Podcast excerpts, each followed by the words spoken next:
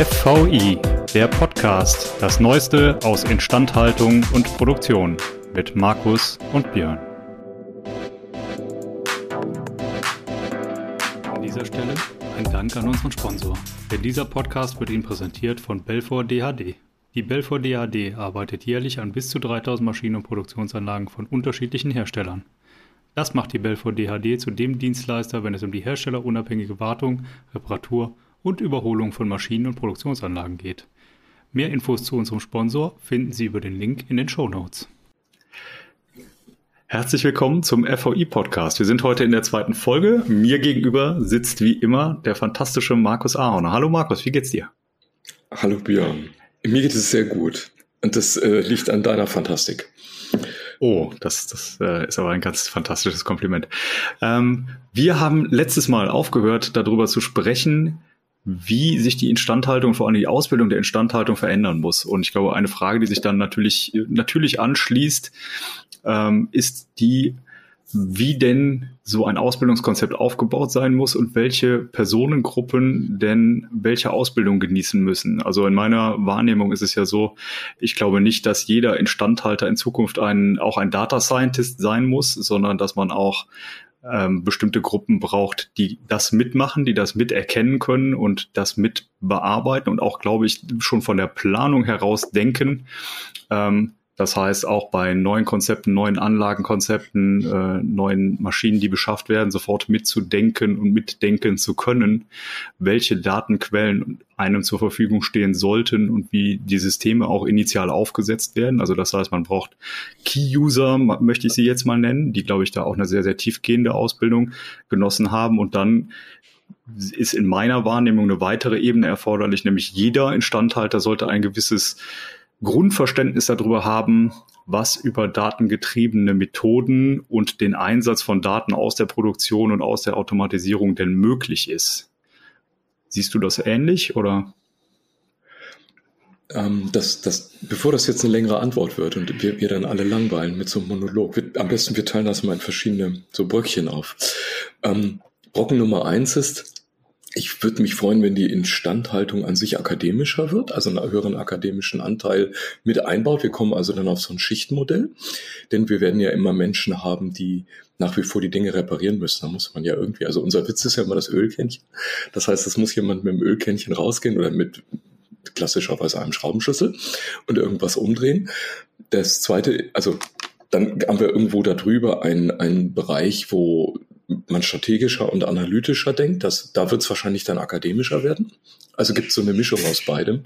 Und insgesamt kann ich mir vorstellen, dass dieser akademische Anteil zunimmt. Das ist so Gruppe eins. Da könnte man gleich einsteigen, wie das, wie man das so ausgestalten kann.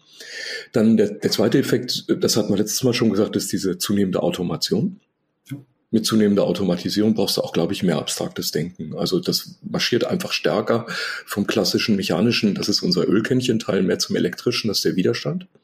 Ich weiß nicht, gibt es noch Widerstände? Ich weiß es gar nicht. Ja, gibt es noch. Die sind nur sehr klein jetzt. die sind wirklich klein geworden, ja. seit ich. Also ich ja, und, äh, und, und in einer Organisation gibt es auch viele Widerstände, aber das ist ein anderes Thema. das, das, ist, das ist ein ganz neues Thema. Also das Ganze geht so mehr in Richtung Halbleiter und also wo man dann ruhige Hände beim Löten braucht und auch verstehen muss, warum andere da gelötet haben. Ähm, das, das ist sicherlich ein zweiter Aspekt. Und der dritte ist, sagen wir mal, das, was wir also als, als Forum Vision Instandhaltung ja protegieren möchten, ist diese, die, dieser visionäre Anteil. Wie kann man die Instandhaltung insgesamt zu dieser Schlüsselstelle bewegen, dass sie sich versteht als eine Art Dreh- und Angelpunkt für neue Technologien in der Produktionstechnik gegenüber dem klassischen Engineering und dem Automationsengineering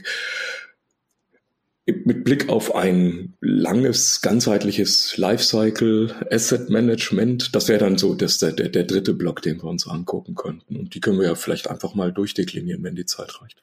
Ja, ich würde sagen, wir fangen einfach mal an mit äh, dem ersten Block. Äh, das heißt sozusagen die, also für mich wäre die, die erste Diskussion, die wir mal führen sollten, glaube ich, die Akademisierung, respektive wie soll auch in Zukunft die strategische Ausrichtung der Instandhaltung gesteuert werden können. Und ich glaube halt auch aus unserem Ausgangspunkt heraus sozusagen, welche Skills und welche Möglichkeiten brauche ich jetzt als jemand, der in diesem strategischen Bereich der Instandhaltung tätig ist, ähm, um dem quasi gerecht zu werden. Ja, diese, wir, wir schreien ja immer bei Akademisierung, da, da kommt ja immer dieser automatische Aufschrei, dass ähm, wir viel zu viele Leute haben, die, die studieren viel zu wenige im Handwerk. Das ist ja unbenommen. Also es, es stimmt hm. ja. Wer schon mal versucht hat, äh, sein Dach decken zu lassen in den letzten zwei Jahren, der weiß ja, dass wir offenbar mehr Akademiker im, im, im Dachdeckerbereich brauchen können. ähm, aber abgesehen davon ist ja das Exportmodell Deutschlands eigentlich ein einfaches. Das ist ja immer dieses graue Zeug zwischen den beiden Ohren. Also wie sich das ja so in den letzten 70 Jahren rumgesprochen hat, ist Deutschland ein rohstoffarmes Land. Und der einzige Rohstoff, den wir besitzen, ist Gehirnwissen und das, was wir da draus machen. Insofern denke ich, ist eine weitere Akademisierung der Gesellschaft ja unvermeidlich. Ähm, denn das, das ist das Einzige, was uns auf die lange Bank unseren Wohlstand sichert. Die Frage ist, wie weit geht das jetzt in die Produktion und Instandhaltung hinein? Und ich glaube, die Frage kann man leichter beantworten, wenn man sich überlegt, was man auf die lange Bank eigentlich erreichen will. Also das eine ist natürlich das Schrauben. Ich muss ja Dinge reparieren. Das, das merkt ja jeder, der mit seinem Auto in die Werkstatt muss. Da ist man ja immer froh, wenn es nachher wieder heile ist. Und das muss eben jemand tun. Da nützt es einem nichts, wenn der irgendwie jetzt Data Mining als Ausbildung gelernt hat. Ähm, umgekehrt ist das so, wenn ich natürlich jetzt 10.000 Autos, also 10.000 technische Plätze habe, dann möchte ich natürlich anders an das Ding rangehen. Dann möchte ich nicht immer nur reparieren, sondern möchte, dass diese 5.000 oder 10.000 technischen Plätze erst gar nicht kaputt gehen. Und dann denke ich über Dinge nach, wie, wie finde ich heraus, welche Dollar kaputt gehen, welche häufiger kaputt gehen und was das kostet welchen, welche Auswirkungen das auf die, auf die Verfügbarkeit der Anlage hat. Und ich möchte vielleicht auch wissen, stimmen meine Methoden? Ja, ja. kann ich das mit Methoden von außen beobachten. Das ist ja unser berühmtes Zahnarztphänomen. Also ich habe einen Karies, den habe ich aber von außen nicht gesehen. Dabei war ich zweimal im Jahr beim Zahnarzt und der guckt einfach und sagt von außen, war das nicht zu erkennen. Ich muss ein Röntgenbild machen. Jetzt ändere ich die Instandhaltungsmethode. Jetzt habe ich, bin ich auf Condition Monitoring gegangen, also auf ein Inspektionsmodell mit äh, anderen Verfahren und jetzt wird die Ausbildung schon höher. Jetzt komme ich mit reinen Sichtmethoden nicht mehr weiter. Jetzt brauche ich auf einmal ähm, vielleicht ein Verfahren in Richtung äh, Überwachung. Jetzt brauche ich auch ein Verfahren in Richtung äh, Sensorik und Messtechnik. Und schon bin ich in diesem ganzen Apparat drin, wo ich auf einmal eine höhere Ausbildung brauche. Und dann will ich die Daten am Schluss auswerten. Jetzt wird es dann auf einmal richtig schlimm.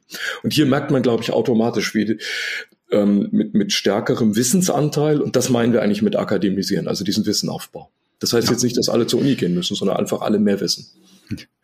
Das ist, äh, glaube ich, nie verkehrt, wenn alle mehr wissen. Ich, ich glaube, ein ganz, ganz schönes Beispiel hattest du eben zwischendurch auch mal genannt. Ähm, das Automobil, ne, was jedem, glaube ich, hinreichend bekannt ist aus seinem eigenen Umfeld. Ähm, heutzutage gegenüber früher auch viel, viel, viel mehr mit Elektronik versehen, also auch da die Parallele zu klassischen Maschinen- und Anlagenbau.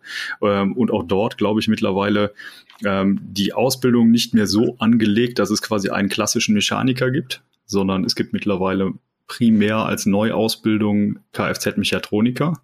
Und das Zweite, was dann natürlich auffällt, ist äh, die zahlreichen Diagnosegeräte, die so zum einen natürlich während der Instandhaltung der Fahrzeuge genutzt werden, also das heißt Onboard-Diagnose und ähnliches, die natürlich dazu führen, auch sehr, sehr früh äh, sehr, sehr komplexe Fehler erkennen zu können oder Fehler überhaupt erkennen zu können, die quasi in der stark verborgenen Elektronik stattfinden. Das ist, glaube ich, dann der große Nachteil der Elektronik gegenüber der klassischen Mechanik. Also eine klassische Mechanik lässt sich sehr, sehr gut auseinanderbauen, sehr, sehr gut diagnostizieren, wenn ich sie auseinandergebaut ich habe. Ersatzteile über das viele, ist das nächste Thema. Das ist ein respektive. Das machen wir mal extra. Ja, respektive, wenn ich sie nicht mehr bekomme, kann ich sie vielleicht sogar selber fertigen, was bei Aha. man sieht, man sieht es in der aktuellen Krise bei Halbleitern und Elektronik gar nicht mal so trivial ist. Aber ja, die Fertigungszeichnungen für Halbleiter, die sind halt leider auch sehr, sehr klein. Das ist das die sind sehr klein, die kann, kann man kaum lesen, ja. Das muss man ähm, dann aus dem Vollen fräsen und das ist dann wirklich aufwendig. Das ist, ja, das ist absolut. ähm, ja, aber das, das ist, glaube ich, ein, ein ganz, ganz entscheidendes Thema, was äh, viele Dinge verändern wird und glaube ich da in, in so aus so einem Konsum, wenn man aus einem Konsumerbereich kommt und ich glaube, das ist immer eine ganz gute Idee. Da zeichnet sich immer deutlich viele Jahre zuvor ab, was denn auch nachher in den industriellen Bereichen kommen wird. Ist so meine Beobachtung der letzten Jahre. Also ja, eine zusätzliche, ja eine weitere Elektronisierung, die Verwendung von Smartphones, von smarten Geräten, von Smart Devices, äh, von zusätzlicher Sensorik, die dann halt auch deutlich günstiger wird und IoT, ähnliche. IoT, IoT. Die, Dinge, die sich selber ins ja. Internet verbinden und da auf einmal mit anderen kommunizieren möchten. Genau.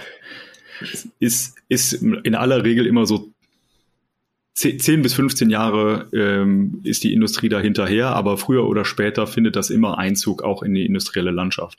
Und genau das ist das, was wir, glaube ich, jetzt auch gerade erleben, ähm, dass wir viel, viel mehr in diese Richtung gehen und dementsprechend halt auch, und das ist dann jetzt wieder so ein bisschen der, der Rückschluss, wir natürlich auch eine große Menge von Daten erzeugen und erzeugen können und verwalten können, äh, mit denen wir dann natürlich wieder eine eine zusätzliche Ebene aufmachen können. Und ich glaube, ein weiterer Aspekt dieser Akademisierung ist vor allen Dingen auch der, du hast es eben gesagt, du brauchst natürlich immer jemanden, der quasi die Arbeit am Ort, in der Anlage, am technischen Platz selber verrichtet.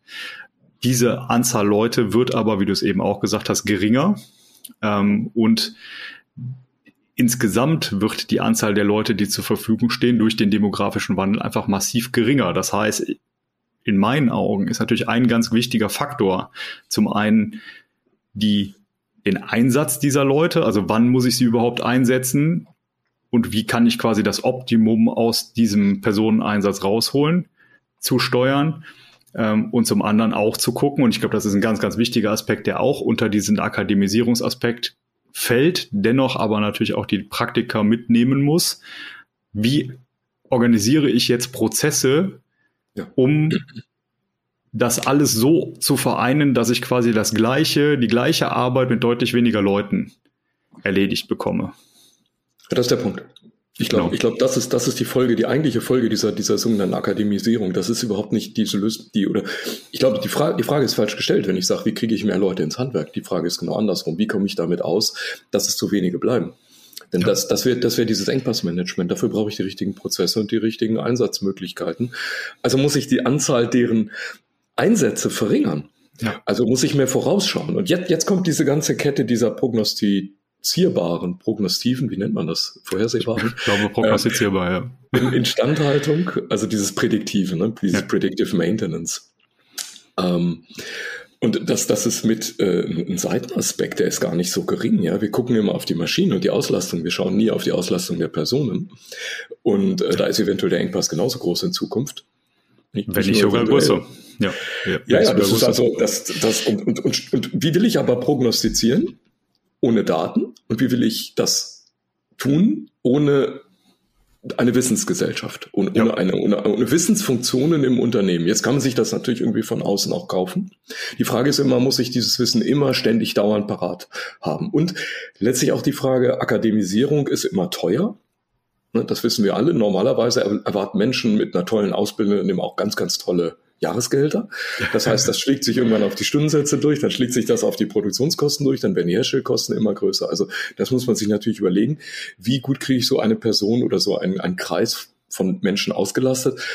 Jetzt kommen wir zum Thema Arbeitsteilung. Wird sich das im eigenen Unternehmen aufbauen lassen oder kauft man das besser zu? Das wird dann die nächste spannende Frage vermutlich.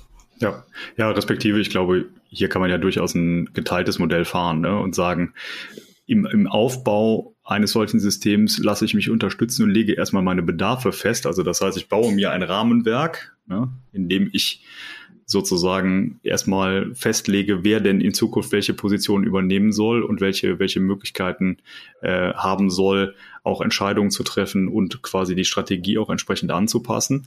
Ähm, das ist, glaube ich, eine Sache, die man relativ gut zum Start eines solchen Transformationsprojektes machen kann und sollte und wo es manchmal auch Sinn macht, ähm, aus diversen Gründen jemand externes reinzuholen. Ich glaube, einer, und das ist, glaube ich, auch ein wichtiger Punkt, wir haben mittlerweile einen Wandel dahin, das hatten wir eben schon gesagt, dass wir mittlerweile eher zu wenig Leute haben als zu viele. Es gab aber lange, lange Zeit, insbesondere in Deutschland, den Angang, man müsse möglichst viele Arbeitsplätze erhalten das, was in meinen Augen auch teilweise dazu geführt hat, dass man Dinge nicht unbedingt auf die effizientest mögliche Weise gelöst hat, sondern so, dass man quasi für jeden noch was zu tun hat. Um das mal sehr grob abzufassen. Wir, wir beide kennen ja die Region noch, wo man das im Bergbau probiert hat. Die kennen wir äh, recht gut, ja. Und äh, letzt, letzten Endes ist genau genau das ähm, eine Änderung äh, des Angangs, ähm, wo, glaube ich, dann externe Kräfte deutlich besser unterstützen können, als wenn man es von intern tut, weil man das Denken sehr, sehr schlecht aus den Köpfen bekommt. Ja, ich glaube, das Frage, ist ganz gut. Ist, ist, ist glaube ich, das ist, glaube ich, auch alles eine Frage dieser ähm, ja, wie soll man sagen, Kritikalität und Fokussierung. Also kriege ich eine kritische Masse an Köpfen zusammen, ja. die sich für mich überhaupt lohnt, dieses ganze Wissen aufzuhäufen. Das ist ja nicht trivial. Ja. Ähm, und es ist, es ist neben der Nicht-Trivialität hat es noch eine Gemeinheit. Ähm, ich glaube, das ist dieser sogenannte Domänenaspekt. Es nützt mir nichts, wenn ich einen Data Analysten habe, der äh, ganz hervorragend Statistik kann. Das will ich überhaupt nicht in Abrede stellen. Das ist großartig. Nur man muss das, was dann rauskommt, interpretieren können. Und man braucht diese Verbindung zu der Technik. Und man braucht, dummerweise, Technik ist dann immer fast automatisch äh, proportional zu der Erfahrung, die man macht. Das heißt, es ist, Technik hat, einen, glaube ich, einen großen Nachteil. Es ist ein Fach, das man schlecht lernen kann. Universitäten versuchen das ja zu vermitteln und wir wissen, wie lange die Ausbildungsgänge sind. Das waren, also zu meiner Zeit, ich glaube, ich habe 13 Semester in der Uni gehabt. Und ich, ich fand mich noch richtig schnell. Ja, ja ich, ich glaube ich auch. Also ich, ich glaube, äh, also ich kann es jetzt nur aus Aachen sagen. In Aachen war damals, als ich studiert habe, war die durchschnittliche Studien, Studiendauer fürs Diplom 15 Semester. Das war so, war, war der Durchschnittswert. Ja? Also schon ordentlich. Ja, Jahre. da sieht man, wie viel Wissen äh, da vermittelt ja. werden muss. Und selbst dann hat man keine Erfahrung, wenn man ankommt, wenn man dann in den Beruf kommt. Genau. Und jetzt ja. nimmt man das gleich auf der Mathematikseite. Also ich meine, wir können uns irgendwann mal in einer ruhigen Minute drüber unterhalten hier, wie Data Science Studiengänge aussehen. Die sind nicht trivial. Ja. Also da, da, da ist man in Dortmund, weiß ich es aus erster Hand, da ist man immer froh, wenn man diesen Studiengang jedes Jahr wieder akkreditiert kriegt, damit man über diese sieben Leute oder sieben Köpfe äh, äh Stufe überhaupt rüberspringt. Also schon da haben wir diese mangelnde Kritikalität. Wir finden erst gar nicht genug Leute. Man kann den Studiengang gar nicht aufrechterhalten, weil, man, weil der so gemein ist, dass man offenbar gar nicht genug Interessenten findet. Männlich und ja. weiblich übrigens. Die besten Abgänger sind immer weiblich, jedes Jahr, habe ich mir sagen lassen, was, was ja. ich super finde. Ähm, so, aber wie gesagt, wir müssen diese, diesen Sprung hinkriegen. Jetzt sind wir bei diesem Domänenwissen. Ja, also wie kommt man in das rein? Das, das, das ja. was man da in, in, in, Datenpunkten. Mir hat neulich mal ein Kunde gesagt. Ähm, Herr Auer, für mich ist diese ganze statistische Auswertung, das sind für mich immer Punkte. Ich, ich sehe da eigentlich gar nichts. Das ist wie beim Röntgenarzt. Ich gucke dann da irgendwie auf so ein Bild. Ich fand das ganz hervorragend erklärt, ja. wie er das gesagt hat. Und dann sagt er mir, da ist ein schwarzer Schatten. Und dann sagt, er, sagt man dann selber, was, was soll der schwarze Schatten da? Ja, ja, da haben sie ähm, einen Knorpel am Knie. Ja. Ach so, und da bin ich dann gesund oder krank und das erklärt er einem dann. Und so ähnliches Data Science. Man sieht also erstmal ganz, ganz viele Punkte und das sind dann irgendwie 10.000 technische Plätze und die machen irgendwas mit Kosten und Verfügbarkeiten oder auch nicht. Und das soll ich dann interpretieren als Instandhaltungsleiter oder Mitarbeiter und sehe erstmal gar nichts. Ja. Und diese Interpretation, das ist das weitere, nicht triviale. Und das ist, ja. glaube ich, das nächste interessante Feld. Ne? Und auch ja. hier merken wir diese, diese Zusammenarbeit, diese Kommunikation zwischen dem, diesem, dieser, wie soll ich sagen, dem akademisierten Teil und der, der den Schraubenschlüssel anlegt. Das wird nächstes großes, eine nächste große Aufgabe. Ja, ja, plus respektive, ich, ich glaube, selbst, selbst wenn du zwei Akademiker aus verschiedenen Feldern zusammensetzt, ist so meine, ist so meine Erfahrung. Ne? Also ich bin ja nun selber auch Maschinenbauer, mittlerweile halt in einem ganz anderen Feld unterwegs, also sprich äh, in der Software. Ich habe aber auch während meines Studiums gemerkt, ja, das ist ein ganz blödes Beispiel, aber wir hatten ein, ein Fach, das hieß Informatiker für oder Informatik für Maschinenbau, was nicht besonders tief gegangen ist in dieser ges gesamten Thematik äh, der Informatik. Kann man sich vorstellen, ja, lust, in einem Semester kriegt man kriegt man nicht so viel vermittelt. Fach. Maschinenbau für Informatiker. Ja, da, genau darauf will ich hinaus. Genau darauf will ich hinaus tatsächlich. Also nicht, nicht unbedingt, dass man dieses Fach braucht. Aber ich glaube, spannend ist, ist halt immer, wenn man es schafft, interdisziplinär Leute zusammenzubringen und Teams zusammenzustellen, die quasi ihre jeweilige Expertise optimal ausspielen können und vor allen Dingen dann halt auch sich gegenseitig ergänzen können. Das heißt, um das jetzt mal ein bisschen konkreter zu machen, dieses abstrakte Geschwafel, wenn ich zum Beispiel jemanden habe, der Statistik sehr gut kann, der erkennt natürlich Muster in den Daten, der hat aber keine Ahnung oder die hat aber dann keine Ahnung davon, wie denn das technische System dahinter funktioniert. So, und wenn ich jetzt aber zwei Personen, die von beidem ein bisschen Ahnung haben, ne, also ein Data Scientist, der Ahnung hat davon, wie eine Maschine funktioniert und ein Maschinenbauer, der so ein bisschen Ahnung von Data Science hat und dann gibt es im Venn-Diagramm eine Schnittmenge, an der die sich unterhalten können, und jeder kann sein fachspezifisches Wissen dazu beitragen. Ich glaube, dann hast du eine Konstellation geschaffen, in der du halt das Maximum aus dem, was du hast, beitragen kannst. Und ich glaube, die spannende Variante ist da dann halt auch, und ich sag mal, da zeigt sich dann zum Beispiel auch, dass ein gewisses Grundwissen nicht verkehrt ist, dass natürlich über eine verbesserte Modellbildung ich unter Umständen, nicht in allen Fällen, aber unter Umständen natürlich mit weniger Daten zurechtkommen kann, um eine vernünftige Aussage zu treffen. Und ich glaube, da wird es dann auch immer spannend, respektive das ist immer das, was ich so spannend finde ähm, an, an Data Science und künstlicher Intelligenz und äh, Methoden aus dieser Richtung, dass ich Aussagen treffen kann, die ich nicht mehr geschlossen beschreiben kann die ich eigentlich nur noch empirisch aus Daten herleiten kann. Das, so, das, das ist die Idee. Genau, genau so, das, das heißt, ist das, was, was, was glaube ich, ja. viele, was sich noch nicht so rumgesprochen hat. Man hat in der Vergangenheit immer ja. gedacht, so, mein Gott, was könnte dahinter stecken, baut sich eine Hypothese und eine Theorie auf. Und diese Data Science funktioniert genau umgekehrt, dass man sagt, Mensch, prima, gib mir mal die ganzen Daten. Ich guck mal, welche Theorie dahinter lag, ohne ja. dass ich sie kannte, die diese ganzen Daten erzeugt hat und versucht, dieses Bild wiederzufinden. Ja, ja, Aber was du jetzt beschrieben hast ja. mit, mit drei Sätzen war jetzt tatsächlich, also ich glaube bei dem Wort Venn-Diagramm, das muss er gerade noch mal im nächsten Podcast erklären, jetzt haben wahrscheinlich 15 Prozent abgeschaltet gerade. Ja. Äh, ich hoffe nicht. Im Prinzip, kann, Im Prinzip sind das ja drei Kreise, ne? so kann man sich ja. das vorstellen. Drei Kreise, die sich schneiden. Und ähm, genau das war die Idee unserer Firma, wie wir die aufgestellt haben, weil wir gesagt haben, also wir brauchen im Prinzip einen Kreis mit Mathematikern, einen Kreis mit äh, Ingenieuren, die das, die die Technik verstehen, und einen Kreis von Softwareingenieuren, die das Ganze dann noch zum Rennen kriegen, damit es vollautomatisch läuft. Und der, der Kreis, der ist gar nicht so einfach, die ersten Jahre herzustellen, dass, dass der überhaupt eine Schnittmenge kriegt, dass ja. die sich in der Mitte unterhalten können. Und auf jetzt auf den Bogen, auf die Instandhaltung. Ich glaube, da, da, da haben wir auch verschiedene dieser Kreise. Also mein ja. großer Traum ist immer, der eine Kreis kommt aus der Produktion.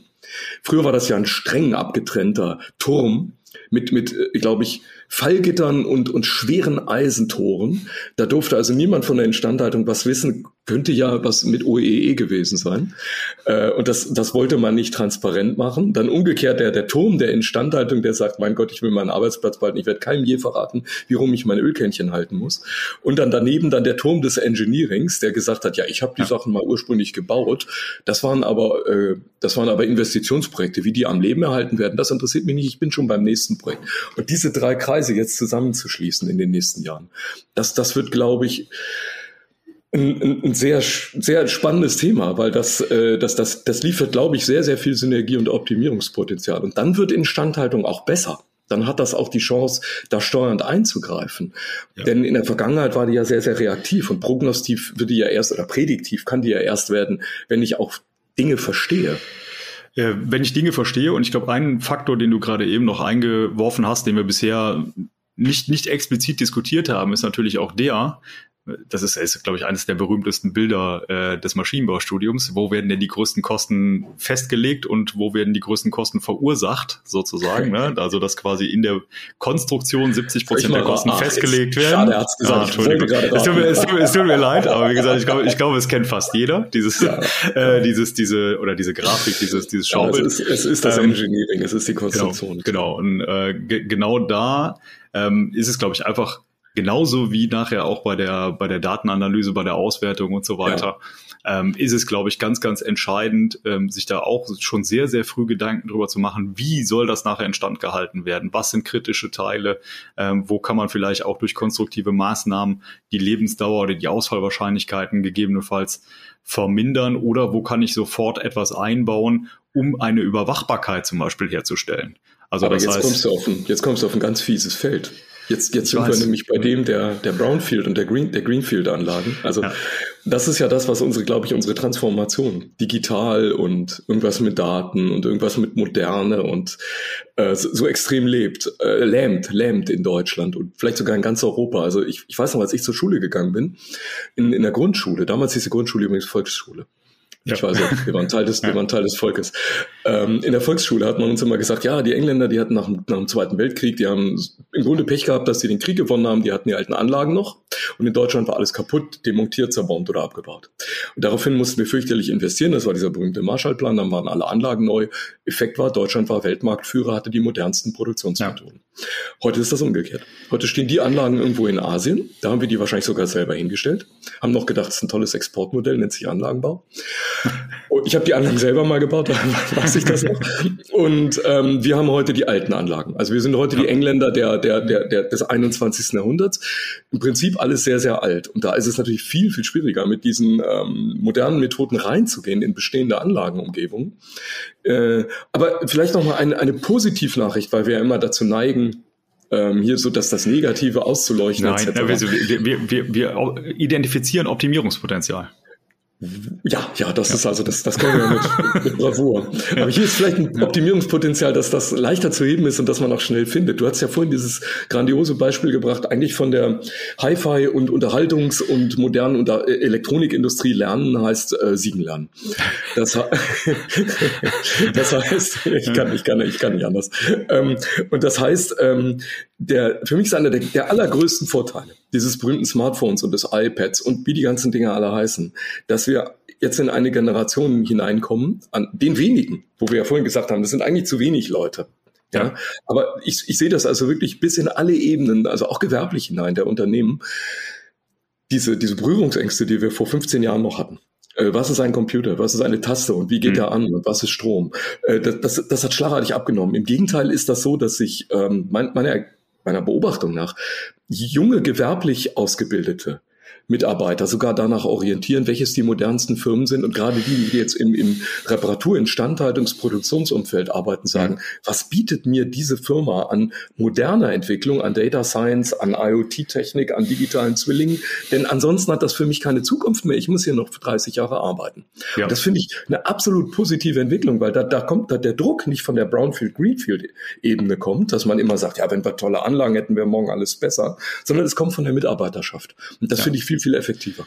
Ja, und ich glaube halt auch, was viel, viel mehr an Bedeutung gewonnen hat, ist zumindest so meine Beobachtung, ist halt auch die Möglichkeit zur Weiterentwicklung und Weiterbildung. Also das heißt, nicht mehr eine Ausbildung zu machen und äh, dann davon auszugehen, dass jetzt für alle Zeiten sozusagen die Ausbildung abgeschlossen ist und man das immer weiter tut, sondern ich habe schon das Gefühl den, und den Eindruck, dass mittlerweile so dieses viel besungene lebenslange Lernen sich mittlerweile deutlich mehr in den Köpfen verankert und auch von den Mitarbeitenden eingefordert wird. Also das heißt, es ist nicht nur so, dass man irgendwen, also es gab ja auch mal Zeiten, da musste man Leute dazu zwingen, dass sie doch bitte auf eine Weiterbildung fahren und sich, sich mal was Neues erzählen lassen, ähm, sondern mittlerweile, glaube ich, ist es sogar etwas, wenn man es nicht den Mitarbeitenden anbietet, das zu tun, hat man, glaube ich, einen schwierigen Stand, neue Mitarbeiter zu gewinnen.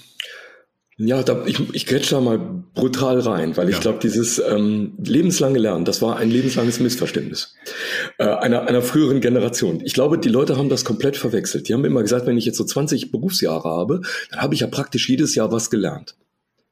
Das meinen wir nicht. Das meinen wir, glaube ich, beide nicht. Ne? Wir Nein. meinen nicht dieses Nein. Dazuerwerben von Berufserfahrung. Das ist ja selbstverständlich. Das geht ja ganz normal mit der Zeit. Wir meinen das Erwerben eines neuen theoretischen Wissens, ja. das uns in die Lage versetzt, mit neuen Methoden morgen etwas zu arbeiten, ohne die Angst zu haben, dass ich jetzt nicht beherrsche, weil mir die alte Methode eventuell nicht ausreicht oder sie mir weggenommen wird. Genau. Und das ist eine ganz andere Form von Lernen und die ist für viele Menschen, glaube ich, unangenehm, weil sie dieses, jetzt sind wir wieder bei dem grauen Zeug zwischen den beiden Ohren, das ist ein Muskel, der muss trainiert werden. Das muss ich leider regelmäßig machen. Und wenn ich da erstmal raus bin aus der Übung, weil ich die Schule, die Universität, die Ausbildungsstätte, wen auch immer, verlassen habe. Und dann soll ich nach drei, vier, fünf, sieben Jahren wieder zu so einem Ausbildungskurs. Das ist ganz einfach Bootcamp, Trainingslager und ganz gemein. Und das tut mir von früh bis spät weh. Und nachher habe ich noch vier Wochen Muskelkater. Ja. Das, das wird also eigentlich streng genommen niemand so richtig Lust. Also da den Muskel in Übung zu halten und zu sagen, nee, Lernen ist nicht Berufserfahrung. Lernen ist, wie der Name schon sagt, etwas Neues dazulernen, was ich vorher gar nicht gewusst habe nicht auf etwas aufbauen, was ich einfach täglich tue. Das ist, glaube ich, das war, glaube ich, ein fundamentales Missverständnis. Ja. Und äh, jetzt zeigt sich, dass das eben in der Vergangenheit gereicht hat, aber in Zukunft nicht mehr reichen wird. Da bin ich fest von überzeugt. Da bin ich auch fest von überzeugt. Vor allen Dingen, ich glaube, eine Sache, äh, die auch lange Zeit nicht so im Fokus stand, aber jetzt schon seit, seit diversen Jahren deutlich mehr in den Fokus gerückt ist, ist natürlich nicht nur sozusagen das harte faktische Wissen, das man als Techniker natürlich äh, primär hat, ähm, sondern vor allen Dingen halt auch ein, ein Wissen ähm, über, äh, über äh, bestimmte Methoden, die quasi eher Soft Skills sind oder die ähm, ja, über, übergeordnete Methoden sind, die man an verschiedenen Bereichen einsetzen kann. Und ich glaube, äh, diese Dinge, man hat, ich glaube, es ist allgemein ein Prozess, der sowohl bei Unternehmen als auch bei Mitarbeitern in den letzten Jahren zugenommen hat. Er wird sich meines Erachtens nach aber noch weiter verschärfen, einfach dadurch, dass die technologische Entwicklung noch weiter beschleunigt und das immer weiter tut. Exponentialfunktion. Ja. Äh, dementsprechend wird das immer, immer mehr erforderlich werden und wir werden, glaube ich, auch immer mehr Leute brauchen, die cross-funktional ausgebildet sind, um genau diese Schnittmengen herzustellen, um quasi das Optimum aus dem, aus dem Wissen von zwei Köpfen oder mehr Köpfen äh, dann auch, auch, auch herauszubringen. Das ist natürlich eine Hardcore-Veranstaltung, muss man auch sagen, für die klassische Instandhaltung, wenn man das mal vergleicht, wo die in den letzten 30 Jahren herkamen und wo wir sagen, wo sie in die nächsten zehn Jahre hinmarschieren soll. Äh, ich bin aber überzeugt, dass sich das dahin entwickeln wird. Da werden jetzt wahrscheinlich viele Leute jaulen und denken, oh Gott, wie werde ich das hier hinkriegen? Ich glaube aber, da, da müssen wir uns wenig Gedanken machen. Ich glaube, da kommt eine Generation von Leuten jetzt, die, wie gesagt, danach gieren, Technologie, neue Medien, neue Methoden und neue Varianten von, von Visualisierung, von Wissenserwerb. Das geht, da geht ja, das ist diese eine die Art, wie wir im Unternehmen arbeiten, die andere Art, wie wir zu Hause dazulernen können. Ja. Das wird sich so potenzieren. Also wer Lust dazu hat, der ist, glaube ich, äh, in der besten aller Welten jetzt. Ja. Äh, allerdings muss man dazu sagen, das Umgekehrte gilt auch. Wer jetzt dem sich verschließt, der wird es vermutlich in den nächsten Jahren auch ja, sehr, nicht sehr einfach haben. Das denke ich auch. Ja, das denke ich auch. Gut, wir sind sehr weit fortgeschritten mit der Zeit. Ähm, wir könnten, glaube ich, noch Stunden weiter reden, aber ich glaube, es möchte uns keiner mehr stundenlang zuhören. Äh, für, wir hoffen natürlich in den nächsten Folgen doch, aber äh, bei dieser würde ich jetzt an dieser Stelle beenden. Max, hast du noch etwas, was du gerne zum Schluss loswerden wolltest? Ja, meinen üblichen Werbebeitrag. Ich würde gerne auch heute wieder äh, ähm, noch ganz kurz ein Wort darüber verlieren, dass das Forum Vision Instandhaltung ein eingetragener Verein, bei dem jeder, das ist nicht äh, reduziert jetzt auf Instandhalter oder instandhaltungsnahe Tätigkeiten, jedes Unternehmen und jede Person selbstverständlich gerne Mitglied werden darf, sich genau das auf die Fahne geschrieben hat. Also diese ja. Fortbildung zu, äh, äh, zu optimieren, diesen Ausbau dieser Zusammenarbeit zwischen Technik und Produktion zu fördern, die Schnittstelle zu optimieren, die Kommunikation zu verbessern. Ich könnte jetzt darüber nochmal einen eigenen Podcast machen, es wird unglaublich langweilig, aber ich denke, dass diese Themen, die wir alle hier diskutieren. Das ist eigentlich genau die Ausrichtung, die wir dort ja. ähm, forcieren und unterstützen. Genau. Dem habe ich nichts mehr hinzuzufügen. Dementsprechend wünsche ich allen Hörerinnen und Hörern vielen Dank fürs Zuhören und eine schöne Woche. Gut, tschüss. Tschüss.